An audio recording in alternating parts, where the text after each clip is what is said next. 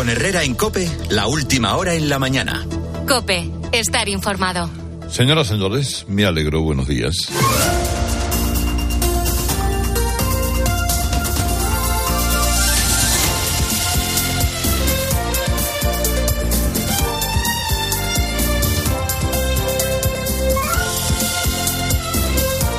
La alegría es poca para desearles lo mejor para este día que comienza a las 6 de la mañana. En este primer asomo la información, además de los boletines de todas las horas, que realizamos en COPE, martes 21 de febrero. Y ojo, porque entre hoy y mañana van a, van a bajar las temperaturas. Ya le dije ayer, no se fíe de febrero, que parece que sí, parece que no, pero luego te la clava eh, por donde menos te lo esperas. Eh, se van a ir extendiendo nubes. Eh, puede haber algunas lluvias en el interior de la península a medida que avance la tarde. menos en el sur. de hecho, aquí en Andalucía parece que vamos a tener una jornada más agradable con cielos despejados. Agua en Baleares, tormentas en el Cantábrico y no se descartan lluvias en Canarias. bueno, ahora le hablaré de las cosas del Parné en un momento. No espere nuevas medidas, le digo de adelanto, para bajar el precio de los alimentos, porque eso el gobierno lo ha descartado. Miren, esta es la que le voy a contar ahora, la tercera noticia hoy en el servicio de noticias del mundo de la BBC. No les exagero, si quieren ustedes vayan a la BBC World Service y compruébelo. La tercera es que han dimitido en España dos personas. Yo sé que es una noticia de impacto. Bueno, seguramente más que dimitido les, les han dicho que dimitan. O sea, es un cese que se permite sea voluntario o parezca voluntario. Ha hecho falta que encargasen unos trenes que no quepan por los túneles y que durante más de un año hayan ocultado el churrete al Banco Europeo de Inversión y al parecer también a la propia ministra de Transportes. Bueno, ¿quiénes son los dos que han dimitido? Isaías eh, presidente de Renfe, Isabel Pardo de Vera, secretaria de Estado de Transporte. Miren, el error de los trenes no es menor, desde luego, que el de la ley del sí es sí. Sin embargo, en lo de la ley del sí es sí, nadie se da por enterado y nadie se da por empujado a la dimisión, Irene Montero, por ejemplo, y sí en este caso, eh, que ya les digo, era un error grave que exigía responsabilidades mayores que ese simulacro de cesar a dos técnicos de Adif y de Renfe, que por otra parte estaban al punto de la jubilación. O sea que, bueno, y entonces alguno dirá, ¿y cesar a esta gente o hacer dimitir a esta gente es una cosa que ha salido de ellos o ha salido de Moncloa. Pues eh, no tengan ninguna duda de que ha sido lo segundo y que eh, puede ser un cierto eh, aviso a navegantes. Porque el error que han cometido es un error que compromete la credibilidad de la Administración y que no podía dejarse pasar. La que dio la cara fue la ministra de Transportes, que parece que se enteró cinco minutos antes de que se hiciera público lo de los túneles y lo de los trenes. No la informaron en 18 meses, con lo cual estarían razonablemente bien, bien, bien cesados. Eh, bueno, 31 trenes nuevos que se van a retrasar varios años en su entrada en servicio, porque a nadie se le ocurrió cotejar bien las medidas de los túneles y los diseñaron como pudieran ser, si pudieran ser trenes normales, cuando los túneles de Asturias y Cantabria son los del tiempos de Franco y Primo de Rivera. Bueno, el nuevo responsable de Renfe, ¿quién es? Raúl Blanco, que es otro del PSC que se encuentra, mm, que encuentra buen acomodo en el gobierno sanchista. El nuevo secretario de Estado es David Lucas. Pero lo entrañable ayer lo entrañable fue la comparecencia de la ministra Raquel Sánchez y los presidentes de Asturias y Cantabria. En fin, los tres saben que la chapuza lleva la marca PSOE y que tienen elecciones en mayo. y que trenes nuevos no va a haber para poder congraciarse con los votantes. Ayer eh, así se conjuraron los tres para poner cara de enfadaditos. Muy enfadaditos. Mírenles en la foto porque son, de verdad, eh, es que llenan de ternura los ojos de quien les contempla. Hay que ver, hay que ver, que, hay que ver qué chapuza de estos que han dimitido. Ya nos hemos encargado nosotros de ponerlos firmes y poner orden en todo esto. Eh, de hecho, el socialista Barbón, el asturiano, y el regionalista Revilla, que es la muleta eterna del PSOE de Cantabria, ayer, de tanto que sobreactuaron, es que parecían Faemino cansado. Heridos y humillados es un escándalo. Oiga, que tenemos trenes de cuarenta y pico años, más viejos que yo. Y más viejos que yo también. El estupor, el enfado, la decepción y el cabreo nos enteramos a través de los medios de comunicación. Una chapuza de este calibre no lo había visto yo en 40 años. Uy, hay que ver. Hay que ver, menuda chapuza. Mira, porque me han agarrado, ¿eh? que si no, no sé lo que hago con mis propias manos. ¿eh? Sí, pero menos mal que estamos nosotros aquí. Y hemos arrancado al gobierno que los trenes viejos sean gratuitos hasta el 2026. Sí, sí. Porque serán una porquería que se averían cada dos por tres. Pero hombre, va a ser porquería gratuita, eso, porquería gratis para todos. Y dice Barbones que los trenes tienen 45 años ya, y hace 5 no tenía, no, no te llamó la atención que ya tenían 40. ¿O es que solo te llama la atención los viejos que son los trenes de tu autonomía cuando tienes elecciones y te quedas sin nada que ofrecer a los votantes? Bueno, fue todo un sketch humorístico de humor esperpéntico pueden dar estos dos. Bueno, y a todo esto, el Petancas. Él lo ha vuelto a hacer. Tenemos nuevo video del nodo sanchista para humanizar a Sánchez. Cerrando esta vez eh, al público una biblioteca, una biblioteca pública, eh, y el avistamiento ha sido en una biblioteca pública de Fuenlabrada, que los lunes abre a las nueve de la mañana, hasta las nueve de la noche, pero que ayer fue cerrada de 9 a 1 del mediodía por motivos técnicos, dijeron. Y sí, había un muchacho de Fuenlabrada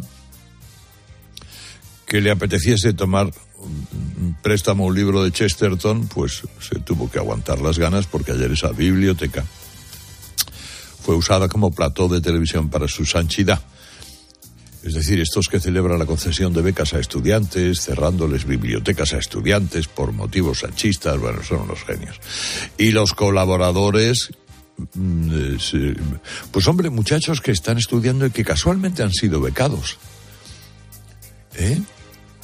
Muchachos que ya han sido identificados como jóvenes ligados al PSOE o al Ayuntamiento de Fuenlabrada.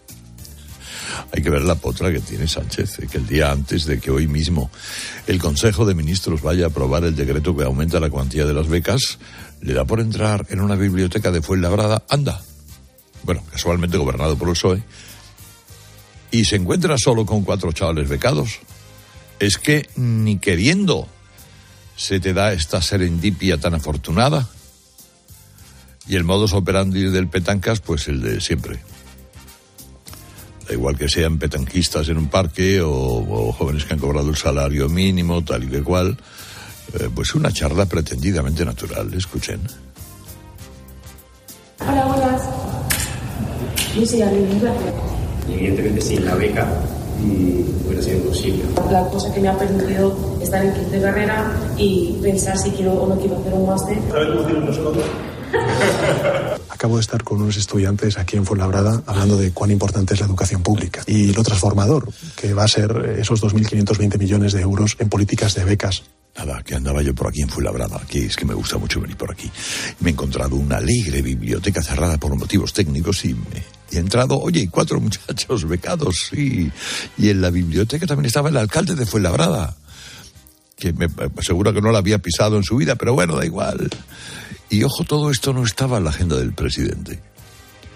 Eh, bueno, propaganda personal, que sé lo que está. Ahora le cuento otras cosas. 6 y 10, 5 y 10 en Canarias. Ángel, adelántame algo del día de hoy. Buenos días. Herrera Incope. Buenos días, vamos a mirar también a Turquía, donde ha sido una noche complicada después de que ayer la tierra volviera a temblar. A última hora de la tarde se registraba un nuevo terremoto de magnitud 6,4, al que han seguido una decena de réplicas.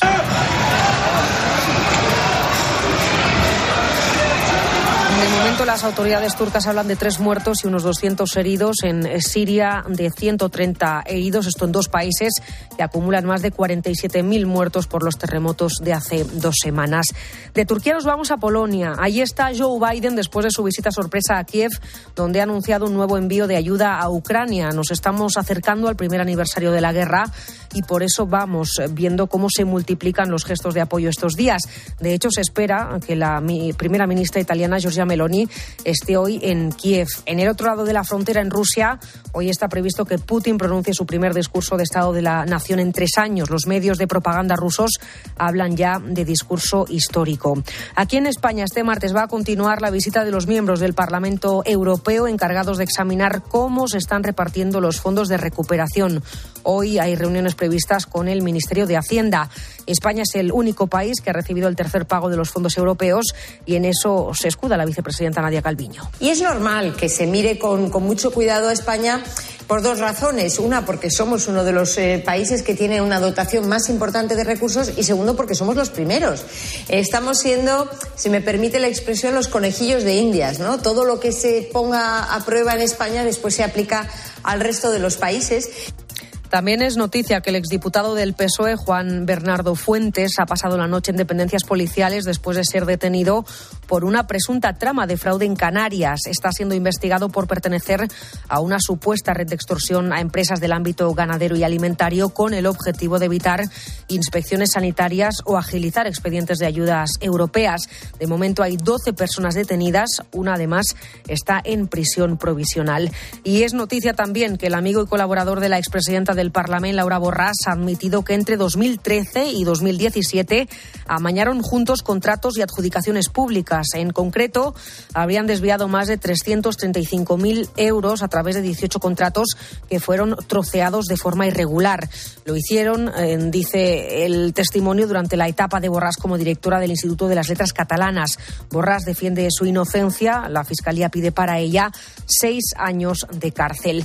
Y en el partidazo de COPE, martes marcado por la Liga de Campeones y también por el enésimo capítulo del caso Negreira. Bruno Casar, buenos días. Buenos días, Ángela. El Real Madrid inaugura su andadura en octavos de final de la Champions esta noche ante el Liverpool sin Cross, Chouameni, Mendy y Mariano. Partido que vamos a vivir desde las ocho y media en tiempo de juego y que durante el día va a estar eclipsado por un nuevo capítulo en el caso Negreira. Publica este martes El Mundo que el ex, que el ex vicepresidente del CTA amenazó a la Federación de Fútbol y exigió dinero al ser despedido en 2018 cuando llegó Rubiales a la presidencia. Intentó además quedarse en el nuevo organismo del CTA en la federación o que se crease una asociación de exárbitros con un sueldo fijo, para él. Anoche Sevilla y Español alzaron la voz eh, a través de comunicados oficiales contra este caso pidiendo un paso al frente en defensa del buen funcionamiento y nombre del fútbol español. Informa Relevo que el Atlético de Madrid intentó sacar un comunicado conjunto con todos los equipos de la liga, pero dos equipos se han negado. Esos equipos son el Fútbol Club Barcelona y el Real Madrid. Y acabamos con el apunte del cierre de la jornada 22 en Primera División,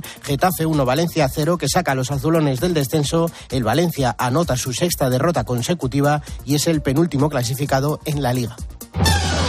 Herrera Incope. Estar informado.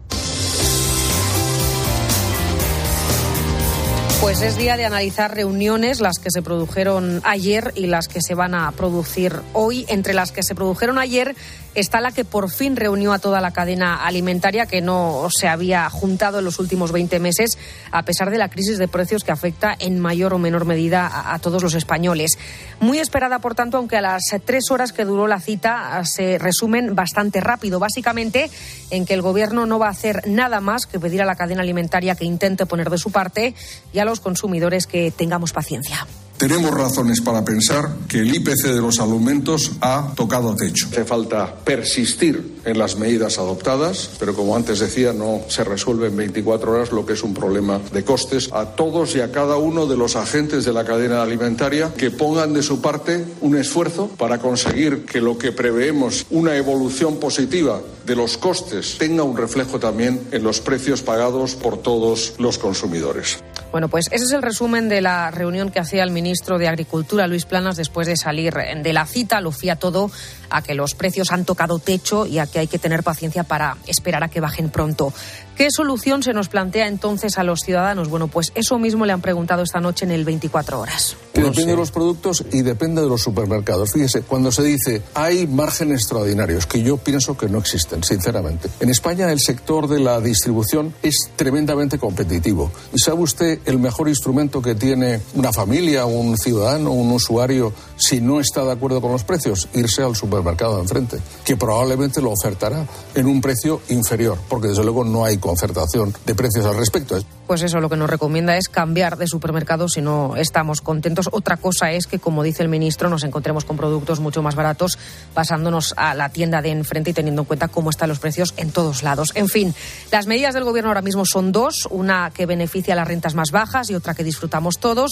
La primera es ese cheque de 200 euros que se puede solicitar en la web de la agencia tributaria y la segunda es la eliminación del IVA de productos básicos de alimentación y la bajada en el caso del aceite y de la pasta. Eso es lo que se va a mantener porque, como decimos, Planas avisa que no contemplan añadir más medidas de momento, ni siquiera incluir en la rebaja del IVA la carne y el pescado, que, que, por cierto siguen reclamando el sector que no entiende por qué se han quedado fuera. Ignacio García Magarzo, el director general de la Asociación Española de Distribuidores ASEDAS, le ha dicho esta noche a Expósito en la linterna que hace falta seguir bajando impuestos. Es verdad que nuestro sector está sometido a una fiscalidad que ha crecido mucho en los últimos años, por ejemplo, por nuevos impuestos medioambientales. Igual sería una buena idea suspender la aplicación de esos impuestos hasta que los precios de alimentos se normalicen. Unos meses, no decimos anularlos. Desgraciadamente, eso no se ha incluido entre las medidas del Gobierno. Es una idea, pero que compartimos todos. Lo que niegan eh, todos, tanto el ministro como la industria y la distribución, es que se estén haciendo de oro con esta crisis, a pesar de que Podemos insiste en llamar a los dueños de los supermercados especuladores y también representantes del capitalismo despiadado. Otra de las reuniones es la que se produjo en el Ministerio de Transportes, en la mesa sentados la ministra Raquel Sánchez y los presidentes de Asturias y Cantabria, Adrián Barbón y Miguel Ángel Revilla. El asunto, los trenes que no caben por los túneles. Nos hacemos responsable, desde luego, del retraso en la entrega de los trenes. La política implica eso también, asumir responsabilidades. El estupor, el enfado, la decepción y el cabreo. Una chapuza de este calibre no lo había visto yo en 40 años. De esa reunión salen tres cosas. La primera es el compromiso de que los nuevos trenes van a llegar a Asturias y Cantabria en 2026. Esos son dos años más tarde de la última fecha que se dio. La segunda es que hasta entonces, hasta ese año, todo el transporte de Renfe será gratis en esas dos regiones y la confirmación, y esta es la tercera, de que tanto el presidente de Renfe como la número dos del Ministerio de Transportes, Isías Taboas, e Isabel Pardo de Vera, han dimitido. Ocuparán sus puestos ahora Raúl Blanco y David Lucas. Desde el sindicato ferroviario, Ricardo González Escudero ha dicho esta noche en 13 que con ellos se vuelve a caer en el mismo error. Desde hace un montón de años buscan perfiles políticos para gestionar la empresa, personas que desconocen el ferrocarril, no saben ni siquiera lo que es un carril o una traviesa y los ponen a gestionar. Que estas dimisiones lo único que sirven es para apaciguar el conflicto político que se podría haber generado con las comunidades autónomas de Cantabria y de, de Asturias fundamentalmente, ¿no? Pero no da solución al problema y que hoy pues lo que damos es un espectáculo día tras día por el deterioro que tiene la infraestructura y los vehículos. Bueno, pues a pesar de las críticas, hoy Marta Ruiz, el Consejo de Ministros, va a aprobar el nombramiento de estos dos nuevos cargos. El escándalo de los trenes ha terminado afectando a las altas esferas con la salida de Isaías Taboas como presidente de Renfe y de Isabel Pardo de Vera como secretaria de Estado de Transportes. Hasta el momento solo se había apartado a mandos intermedios. El Consejo de Ministros nombra hoy a los sustitutos y Transportes trata de cerrar la polémica hablando oficialmente de dos dimisiones, pero fuentes cercanas a estas salidas de alto nivel matizan a COPE que en el caso de la número dos de Transportes se trata de un cese y es que Pardo de Vera era presidente de Adif en el momento en el que se encargaron los 31 trenes de cercanías y media distancia con un error de diseño que hace que no quepan por los túneles y que va a suponer que estos convoyes lleguen a Asturias y Cantabria con al menos tres años de retraso. El proyecto tiene un coste de 258 millones de euros. Otra reunión de la que hablaremos mucho este martes es la que a las nueve y media de la mañana reúne al Gobierno, al Consejo de Ministros y en la que más allá de los trenes se va a hablar de educación, que es donde quiere poner el foco el gobierno. Para empezar, porque como ya anunció Pedro Sánchez en un acto del PSOE en Zaragoza, Hoy se aprueba la partida más alta destinada hasta la fecha a becas, 2.520 millones de euros para beneficiar, calcula Moncloa, a más de un millón de jóvenes. Acabo de estar con unos estudiantes aquí en Fuenlabrada hablando de cuán importante es la educación pública y lo transformador que va a ser esos 2.520 millones de euros en políticas de becas para garantizar la igualdad de oportunidades y activar el ascensor social en nuestro país. Esta es política de la buena, habla el presidente de Política de la Buena de esas becas sobre las que estuvo hablando antes de, hablar, eh, de grabar este vídeo con un grupo de estudiantes en una biblioteca de Fuenlabrada, en, en Madrid. Por eso hablaba bajito, aunque según ha podido saber la cadena COPE, la biblioteca la cerraron para grabar ese vídeo. Ricardo Rodríguez, buenos días.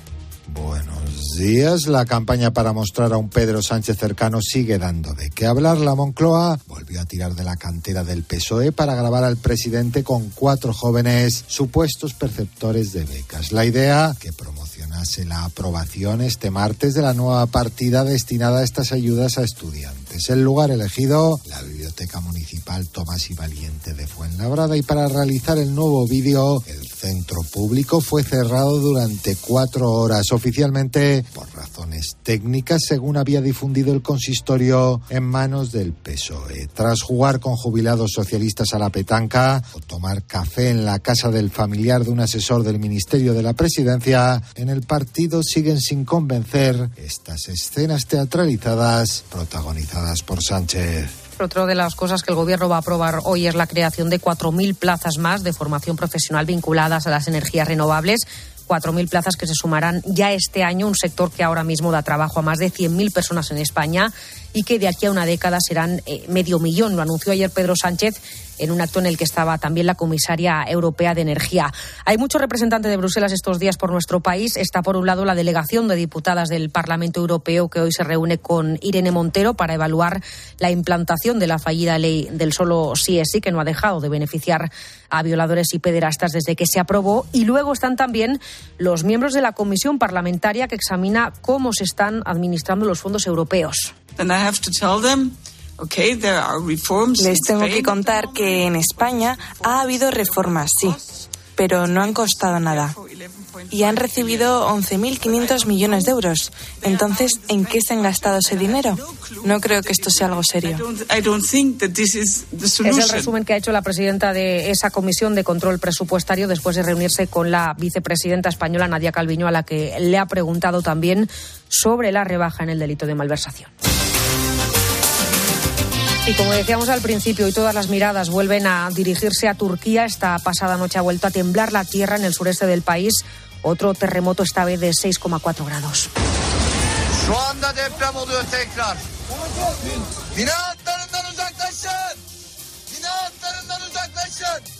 Este hombre avisa a sus vecinos de que abandonen sus casas porque está ocurriendo otro terremoto. Muchos de ellos han pasado la noche a la intemperie porque tienen miedo de dormir dentro de los edificios. Durante las últimas horas se han producido al menos 20 réplicas, entre ellas otra de 5,8 grados. Estos temblores han acabado con la vida de cuatro personas y casi 300 que han resultado heridas solo en Turquía, porque esta tragedia también golpea de nuevo a Siria. Las autoridades del país contabilizan hasta 130 heridos, aunque medios locales hablan ya de cinco muertos y de casi 500 heridos, mientras continúa el rescate de las personas que han quedado entre los escombros. Entre los rescatados hay una mujer siria embarazada que quedó inconsciente bajo las ruinas. Los servicios de emergencia han conseguido que diese a luz a su hijo en un hospital de campaña. Los padres de la niña fallecida en Castellón por peritonitis se han querellado contra los médicos que la atendieron y que le diagnosticaron un dolor abdominal sin hacerle pruebas. Vicente Ordaz. La querella se presenta por presunto delito de homicidio por imprudencia grave profesional y los que puedan derivarse de los hechos que se denuncian se dirige contra todos los médicos que atendieron a la pequeña en sus dos visitas en el centro de salud de Viver, así como en el servicio de urgencias del hospital de Sagunto. El padre de la menor ha insistido en que quiere justicia para aclarar los hechos que derivaron el trágico fallecimiento nacimiento de su hija y que no vuelva a repetirse un suceso de este estilo. Recordemos que Emma acudió hasta tres veces a los servicios médicos con fuerte dolor abdominal y sin realizarle ninguna prueba siempre se le diagnosticó un virus estomacal y no una peritonitis que fue finalmente la causa de su muerte. Y en Barcelona el Hospital de Bellvitge está desarrollando un proyecto para mejorar la calidad y la rapidez de algunas pruebas como la resonancia magnética o el TAC. Yolanda Bernal. La radiómica es capaz de llegar donde no pueden hacerlo ni una resonancia magnética ni un TAC. Esta nueva ciencia, la radiómica, por medio de algoritmos, obtiene unos biomarcadores de imagen que están ocultos entre píxeles. Esta información puede ser clave, combinada con la inteligencia artificial, a la hora de tomar la mejor decisión clínica. Se irán acumulando biomarcadores de imagen asociados a estados fisiológicos concretos. Consecuencia práctica, el diagnóstico será más rápido, se podrá saber cuál es la agresividad de la enfermedad y, por tanto, aplicar el mejor tratamiento. Enseguida más noticias con Carlos Herrera. Herrera Incope. Escuchas Cope. Y recuerda, la mejor experiencia y el mejor sonido solo los encuentras en cope.es y en la aplicación móvil. Descárgatela. La vida siempre nos pone a prueba. Por eso en PSN Previsión Sanitaria Nacional hacemos más fáciles los momentos difíciles. Protege tu futuro y a los que más quieres con la mutua en la que confían los profesionales universitarios desde hace más de 90 años. PSN Previsión Sanitaria Nacional. Aseguramos sobre valores. Tu ahorro con Ocasión Plus. Hasta 6.000 euros de descuento en 7.000 coches. Y ahora con la mejor financiación del mercado, al 6,90%. Somos imbatibles. Ocasión Plus. Ahora más cerca que nunca. Más de 60 centros a nivel nacional. Localiza tu centro más cercano en ocasiónplus.com. Abierto sábado y domingo. ¿Y tú? ¿Por qué necesitas fluchos? Porque es tiempo de pensar en lo que te gusta, en la moda que te hace sentir vivo, chic, casual, sport. Nueva colección de otoño-invierno de Fluchos. La nueva moda que viene y la tecnología más avanzada en comodidad unidas en tus zapatos. ¿Y tú por qué necesitas Fluchos? Fluchos. Comodidad absoluta. Bodegas Los Llanos, la más antigua y con más tradición de Valdepeñas. En su cueva subterránea, la más grande de nuestro país, descansa el vino Pata Negra, un auténtico reserva Valdepeñas. Celebramos el gran final del 30 aniversario de Disneyland París hasta el 30 de septiembre. Prepárate para perder totalmente la cabeza como Donald. O convertirte en un superhéroe como Iron Man. Vive increíbles emociones en el gran final del 30 aniversario de Disneyland París con la vuelta de Disney Dreams y el nuevo espectáculo de los Vengadores. No te lo pierdas. Reserva en Semana Mágica con viajes el corte inglés con el mejor precio garantizado y cancelación gratuita hasta siete días antes. Consulta condiciones. Ven a Disneyland París con viajes el corte inglés. Si das un mal paso. Ibuprofeno. Enrolón, enrolón. Si haces un mal gesto. Ibuprofeno. Enrolón, enrolón. Ibustic alivia el dolor muscular y la inflamación leve. De forma sencilla y fácil de aplicar. Tortícolis, lumbalgias, contracturas. Con Ibustic, el ibuprofeno. Enrolón, enrolón. De Farmasierra Laboratorios. Y para mayores de 12 años. Lea las instrucciones de este medicamento y consulte al farmacéutico. Hola, soy Barturo Valls. ¿Cómo? ¿Barturo Valls? Sí, porque soy Arturo en el bar. y hoy soy tu camarero. Pues ponme un colacao. Y en vaso grande. Como quieras, figura, que aquí cada uno lo pide a su manera. Marchando tu colacao. Si Hazlo tú mismo te suena a una gran canción de la radio, puede que simplemente se deba a Parkside. Herramientas potentes, máquinas de jardinería y un montón de accesorios. Descubre toda la gama de Parkside en parkside-diy.com. Tú puedes. Parkside. Soy optimista y si me dejo llevar por las noticias, pues olvídate. Un 30% de los españoles ha dejado de tener interés por las noticias, pero una gran mayoría sigue tomándose 20 minutos para reflexionar, para ver la realidad como es, contada desde el rigor y la objetividad. Información para que tengas tu propio punto de vista. 20 minutos, diario abierto. ¿Quieres estar más cerca de Carlos Herrera? ¿Qué tal, Alba? Buenos días. Hola, buenos días. ¿Qué tal? ¿Cómo estáis? Usted reside en China, pues... De Paco González, de Pepe Domingo Castaño, de Manolo Lama, de Juanma Castaño, de Ángel Expósito, de Pilar García Muñiz, de Pilar Cisneros, de Fernando de Aro. Es sencillo. Entra en cope.es y regístrate ya. Si escuchas Cope, ahora accederás a un universo lleno de experiencias exclusivas. En una radio que también se ve, con los mejores contenidos a la carta. Entra ya en cope.es, regístrate y disfruta.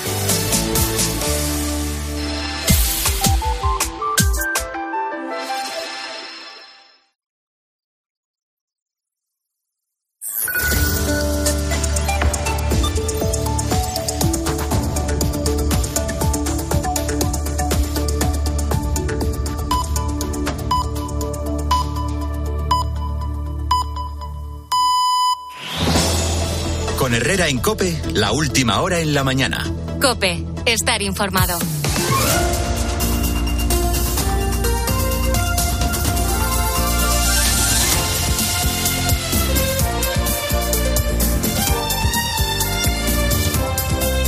Toda la alegría es poca para decirles en un día de martes que sigue siendo un buen día. El lunes es el mejor.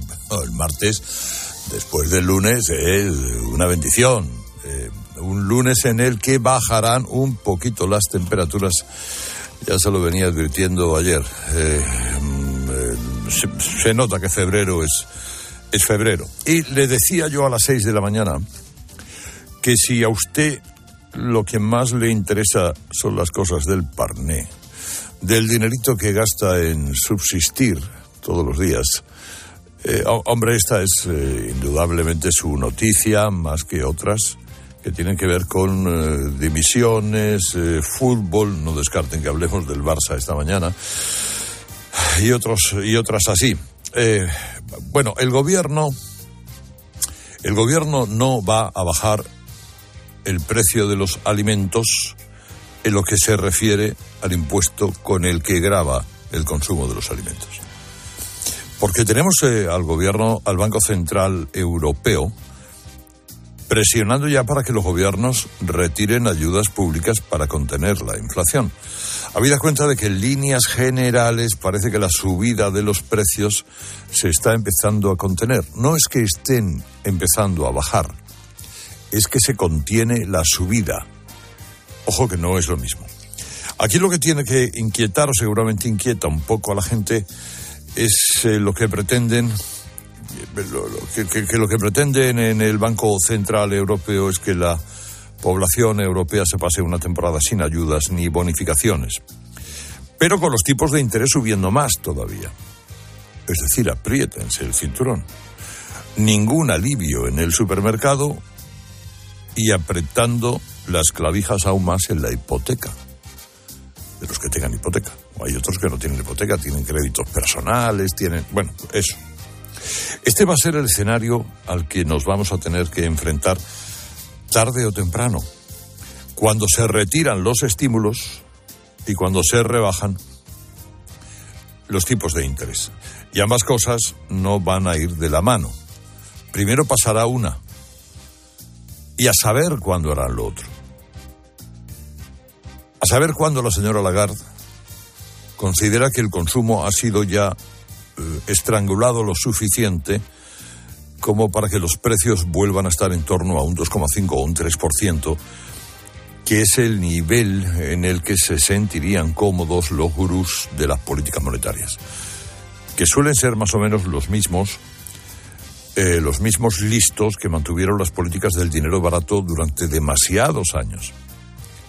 Pero eso ya les digo, es otro debate que ahora mismo no vamos a entrar. El caso es que ayer el ministro Plana se reunió con la cadena alimentaria y la solución es que no hay solución.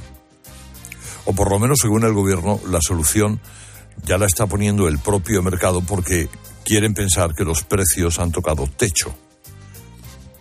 Que ojalá sea verdad.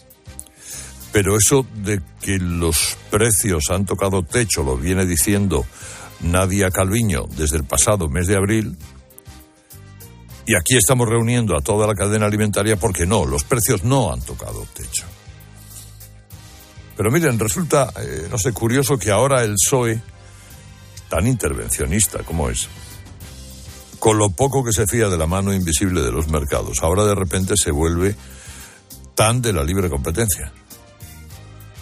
Esa es la reflexión que hacía el ministro de Agricultura, Pesca y Alimentación en la televisión pública. En España el sector de la distribución es tremendamente competitivo. ¿Y sabe usted el mejor instrumento que tiene una familia, un ciudadano, un usuario, si no está de acuerdo con los precios? Irse al supermercado de enfrente, que probablemente lo ofertará en un precio inferior, porque desde luego no hay concertación de precios al respecto. Bueno, esto que dice el, el, ministro evidentemente puede ser cierto, es decir, puede haber unos super, vamos, de hecho los hay, unos supermercados más caros que otros. Pero eso tampoco está muy cerca la gente corriente. ¿Por qué? Porque normalmente eh, la gente hace la compra en el supermercado que le pilla más cerca. no, no, no, los más jóvenes, yo que sé, con la exigencia del trabajo, los hijos, o pues la gente no suele tener tiempo o el cuerpo para muchas caminatas, para ir de romería eh, tres, cuatro supermercados para pillar una cosa aquí otra allá, la fruta de no sé dónde, sobre todo cuando algunos supermercados te pillan un poco lejos. Y coger el coche para ir al supermercado, algo más barato que te pilla lejos, como está el combustible, pues a lo mejor lo que te ahorras en la compra te lo dejas en la gasolina. Es decir, el problema de la inflación de la cesta de la compra, la gente lo sigue teniendo, por más que ayer el gobierno demostrara que en la práctica no tiene ninguna solución concreta que ofrecer. Otra cosa es que sí, haya que reconocer que al menos el ministro Planas tiene sentido común. No tiene el sentido, o sea, tiene el sentido común que no tienen los socios de Podemos en el gobierno y alguna que otra lumbrera socialista de, ese mismo amasijo de ministros. Porque entre que Planas habla así, los podemitas insisten en llamar especuladores, capitalistas despiadados y tal y que cual a la gente del supermercado. Y Planas sí quiso ensalzar la labor de los que generan empleo en la cadena alimentaria. Cuando le doy las gracias a todos los agentes, a los agricultores, a los ganaderos, a los pescadores, a la industria, a las cooperativas, a la distribución, no estoy dándole las gracias porque sí, Estoy dando las gracias porque hacen un trabajo inmenso. Tenemos que decirlo en voz alta, eso es un trabajo extraordinario y tenemos que tenerlo presente. Bueno, pues ahora lo que hace falta es que convenza a sus socios, a los de socios del gobierno, para que, eh, en fin, dejen de decir bobadas eh, a todas horas, a todas las horas del día en cuanto tienen oportunidad. Bueno, ¿y de qué me dicen ¿Hay alguna novedad así en la cosa del oasis catalán y del Barça, de la corrupción y de, de todo eso? Pues bueno, es que el oasis, saben ustedes que Cataluña se consideraba a sí misma un oasis. Bueno, es lo que efectivamente todos sabíamos que era, un agujero corrupto por doquier. El oasis eh, fue un relato que compraron los propios catalanes y que en el resto de España, como buenos pardillos, se comieron con patatas. Bueno, se lo comieron algunos. La verdad es que otros no anduvimos por esa senda. Eh, bueno, pues eh, mientras se decía aquello, ya estaba en marcha el 3%, la banca catalana, el caso Palau, todo lo que ha venido después. Ahora a Laura Borràs, que era la presidenta del Parlamento de Cataluña, se le ha puesto la cosa fea. Eh, porque ayer su amigo informático la delató ante el juez. Es decir, dijo, a mí esta señora me contrató de forma fraudulenta y, oiga, y además me decía cómo tenía que hacer las cosas para que el fraude no surgiera o no apareciera eh, públicamente.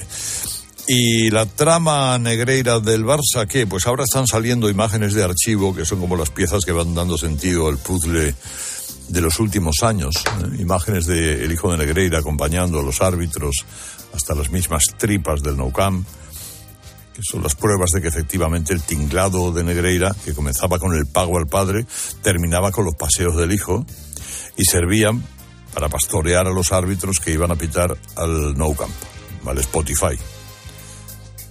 Porque entran los árbitros por la puerta, el último es el hijo de Negreira. ¿Eh? Como el perro de aguas que, que guía las ovejas, pues igual.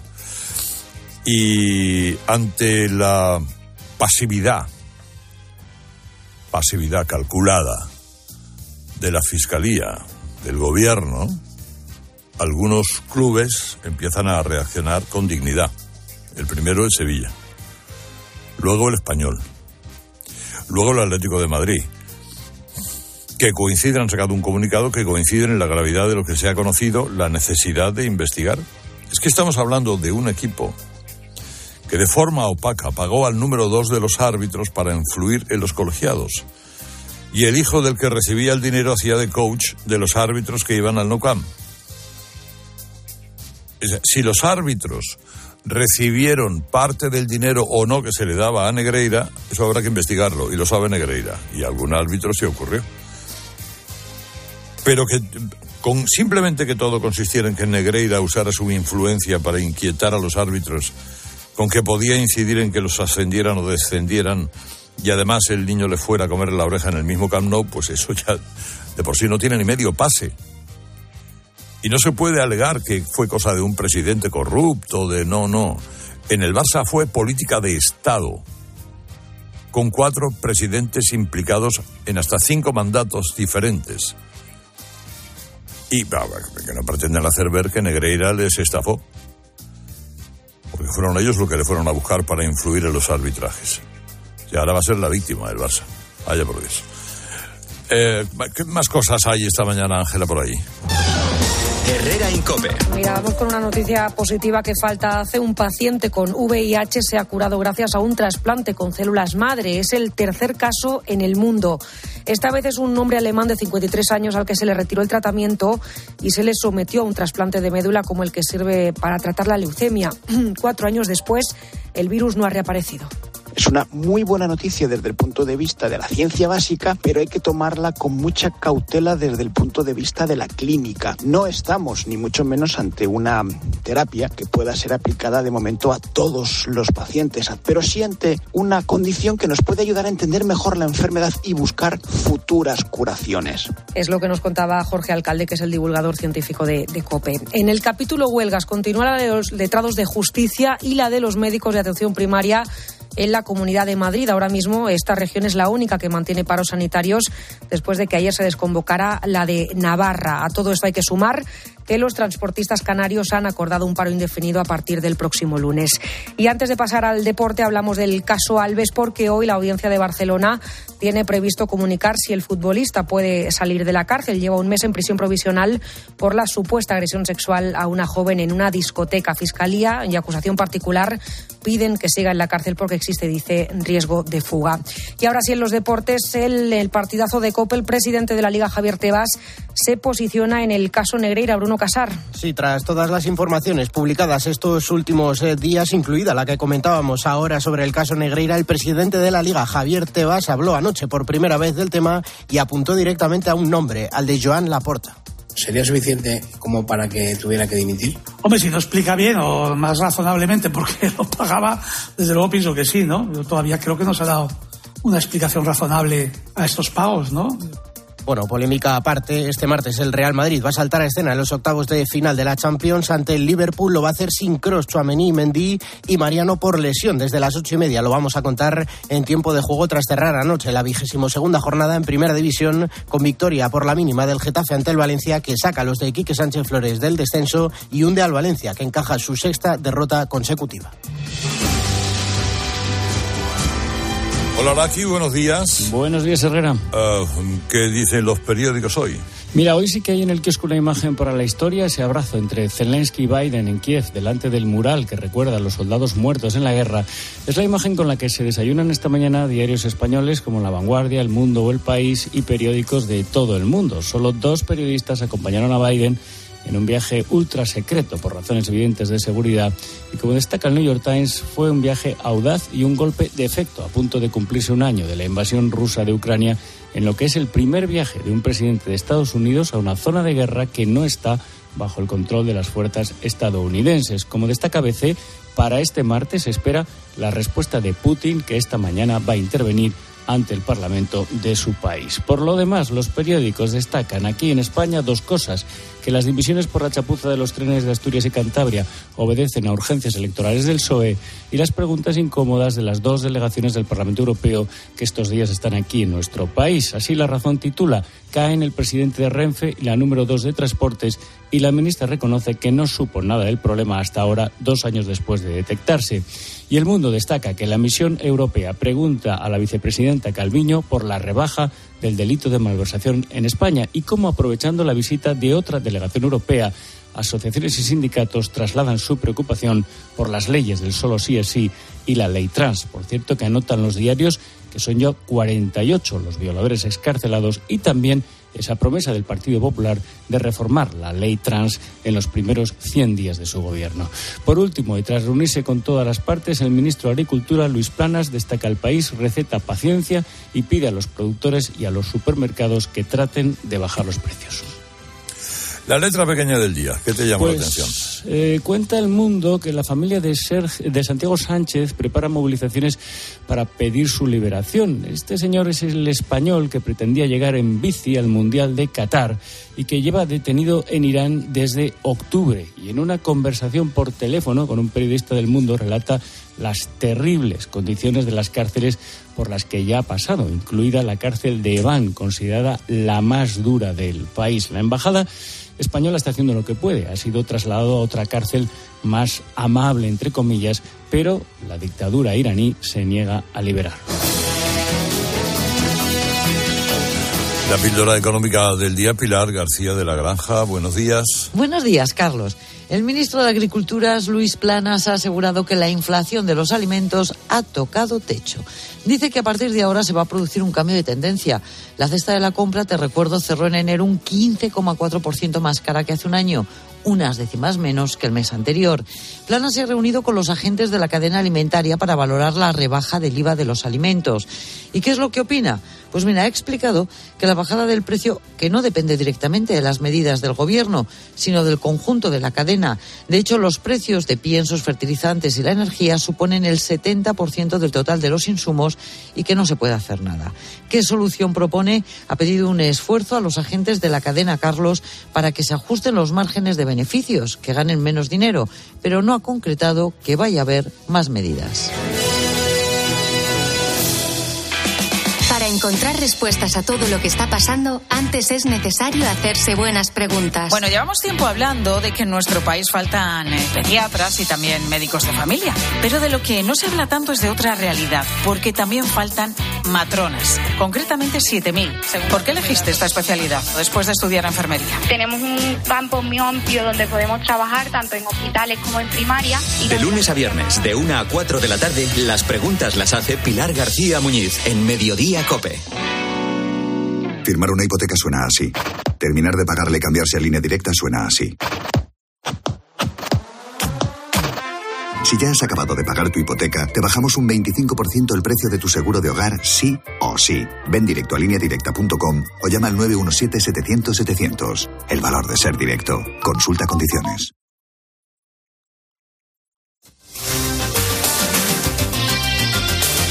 La Guardia Civil ha descabezado la facción más violenta de Latin Kings en España y eh, dando con el líder de la banda. Operaban en Madrid, al apagar.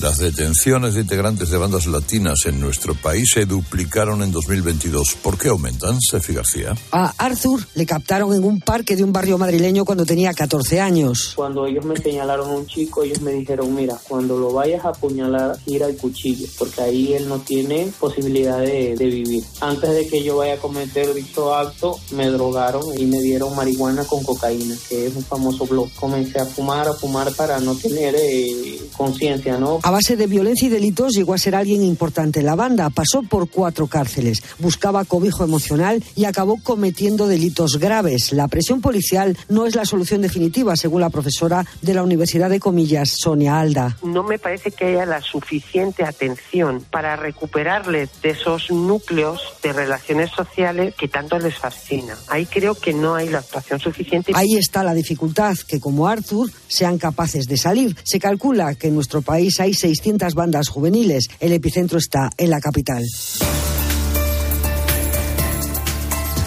Casi el 12% de las empresas españolas de más de 10 empleados y el 40% de las que tienen más de 250 utilizó inteligencia artificial en 2022.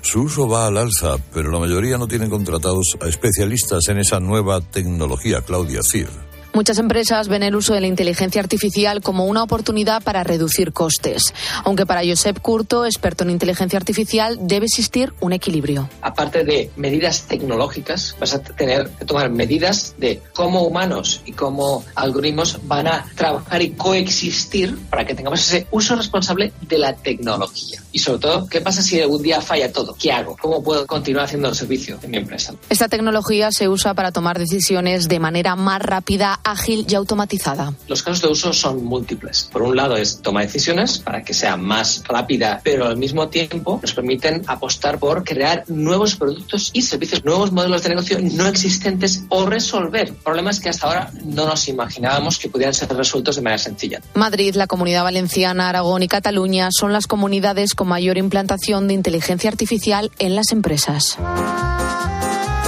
Llega ya el comentario del profesor de Aro. Fernando, buenos días. Buenos días, doctor Herrera. ¿Tú te acuerdas cuánto costaba una docena de huevos hace un año y cuánto cuesta ahora? Hace un año costaba 1,4, un euro con cuatro, y ahora está por encima de los dos euros. En la tarde de COPE seguimos con mucho interés y con mucha atención la evolución del precio de los alimentos y por eso hemos estado atentos a la reunión del ministro Planas con las grandes superficies, con los empresarios de los supermercados. Esos empresarios que, según los de Podemos, pues son eh, capitalistas eh, sin piedad que no hacen más que eh, explotar al personal. dice Planas que, bueno, los alimentos irán bajando. En algunos países, como en Francia, lo que se ha hecho es hacer comparativas de precios entre un supermercado y otro, comparativas oficiales de precios. Y está funcionando la cosa, porque incrementa la competencia.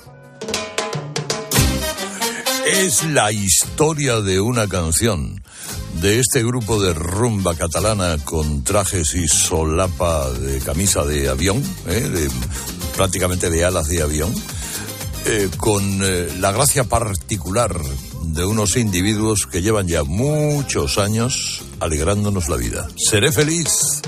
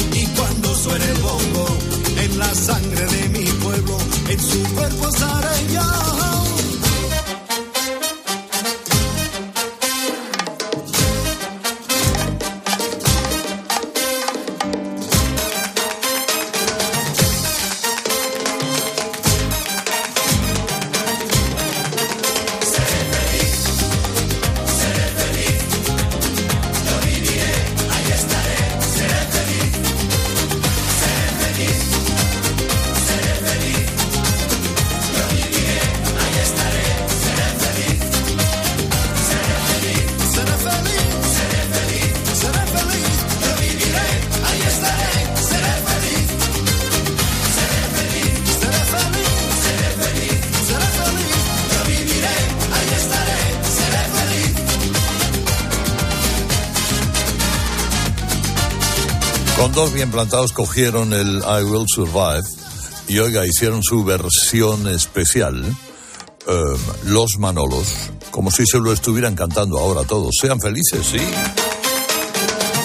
Sean felices con las noticias que le llegan ahora a las 7.06 en Canarias.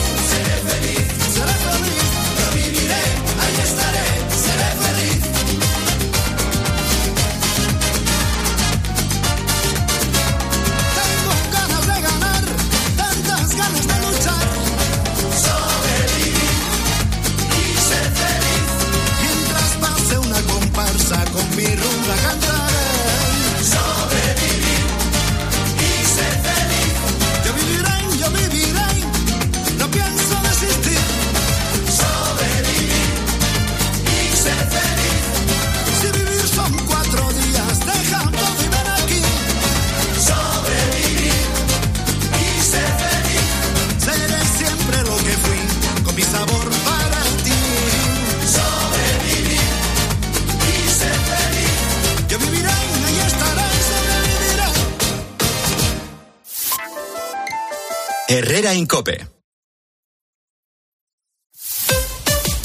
Escuchas Cope. Y recuerda, la mejor experiencia y el mejor sonido solo los encuentras en cope.es y en la aplicación móvil. Descárgatela. Estos son algunos de los sonidos más auténticos de nuestro país. El rumor de la siesta después del almuerzo. El repicar de las campanas de la Puerta del Sol. Ese alboroto inconfundible de nuestra afición. Y el más auténtico de todos. El afilador. Solo para los amantes de lo auténtico, crema de orujo, el afilador. El afilador. El afilador, el sabor del auténtico orujo. Ha tomado usted la ruta más larga para llegar a su destino. Este camino es de 3 horas y 15 minutos, 178 minutos más largo que el habitual, e incluye caminos sin asfaltar, pueblos abandonados y carreteras perdidas. ¿Está seguro? El próximo viernes 3 de marzo, Euromillones sortea un bote especial de 130 millones de euros para que hagas todas esas cosas que se hacen cuando tienes todo el tiempo del mundo. Confirmando ruta más larga. Euromillones. Loterías te recuerda que juegues con responsabilidad y solo si eres mayor de edad. Correr un maratón es un gran reto. Llegar a la meta del Zurich Rock and Roll Running Series Madrid te cambiará la vida. El 23 de abril vuelve con un nuevo recorrido más monumental y tres distancias: maratón, media y 10 kilómetros. Inscríbete ya en rockandrollmadridrun.com, que se agotan los dorsales. Bebida oficial Coca-Cola.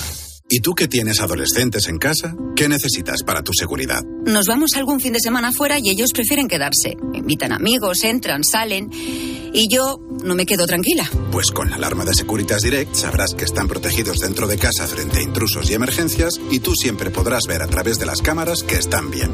Y es que tú sabes lo que necesitas y ellos saben cómo protegerte. Llama ahora al 900-666-777 o entra en securitasdirect.es y descubre la mejor alarma para ti. Qué bien te viene la financiación total para clientes con tarjeta El Corte Inglés. Financia tus compras hasta en 12 meses en electrónica, electrodomésticos, deportes, moda, hogar y mucho más. Financiación total, la financiación que mejor te viene en tienda web y app del Corte Inglés. Hasta el miércoles 22 de febrero. Consulta condiciones y exclusiones en elcorteinglés.es. A ver esa foto, decir patata. ¡Hijolusa! Es que decir patata es decir hijolusa. Para freír, guisar, asar o hacer al microondas. Entre nuestra gran variedad encontrarás la patata perfecta para tu plato, siempre con la misma calidad. Patatas hijolusa. El reto de comer bien cada día. La gama eléctrica Citroën Pro se carga en la descarga o cuando acabas la carga. La de cargar, no la del punto de carga que viene incluido. Y cargado viene también tu Citroën Iberlingo con condiciones excepcionales financiando. Vente a la carga hasta fin de mes y te lo contamos. Citroën. Financiando con PSA Financial Services. Condiciones en citroen.es. UMAS, mutua especialista en seguros para el sector educativo. Ofrecemos una solución integral para los colegios y guarderías. Daños patrimoniales, responsabilidad civil, accidentes de alumnos. Más de 800 centros ya confían en nosotros. Visítanos en umas.es. UMAS, más de 40 años de vocación de servicio. No solo se trata de saber lo que pasa. El 40% de los padres y madres se sienten culpables en la crianza de sus hijos. Sino de entender por qué pasa y cómo te afecta. Y esto responde de alguna manera al miedo. En todo, mira, se nos bombardea con teorías y mensajes sobre cómo debemos criar a nuestros hijos permanentemente. De lunes a viernes, de 1 a 4 de la tarde, en Mediodía Cope, Pilar García Muñiz te da todas las claves para entender lo que sucede a tu alrededor.